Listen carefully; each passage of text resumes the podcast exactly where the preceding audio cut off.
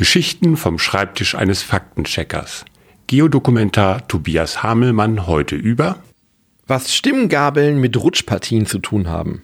Aber fangen wir vorne an. Eigentlich wissen mittlerweile alle, warum Eis rutschig ist.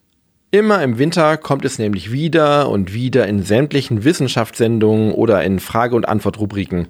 Eis ist gar nicht glatt. Eis ist ein Festkörper und nicht wirklich rutschig. Rutschig macht das Eis die Wasserschicht, die sich unter Objekten bildet, die übers Eis laufen, rutschen oder schlittern. Soweit so gut.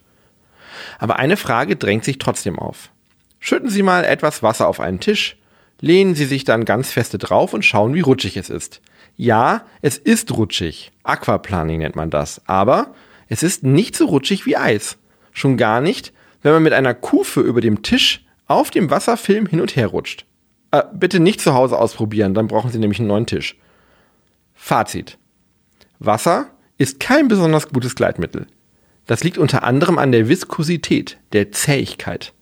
Wasser ist ziemlich niedrig viskos. Öl ist deutlich viskoser, zäher, deswegen auch ein besseres Gleitmittel. Irgendwas stimmte also noch nicht ganz. Forscher aus Paris haben jetzt auch herausgefunden, was für ein Effekt da denn noch mit reinspielt. Mit Hilfe einer Stimmgabel haben sie Schwingungen einer dünnen Wasserschicht zwischen Eis und Glas gemessen.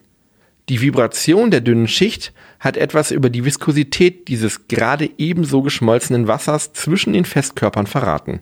Und siehe da, dieses Schmelzwasser ist hundertmal viskoser als normales Wasser und damit eben ein ganz hervorragendes Gleitmittel.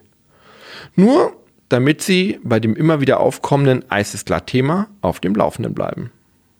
Jeden Dienstag und Freitag erzählt Herr Faktencheck eine neue Geschichte.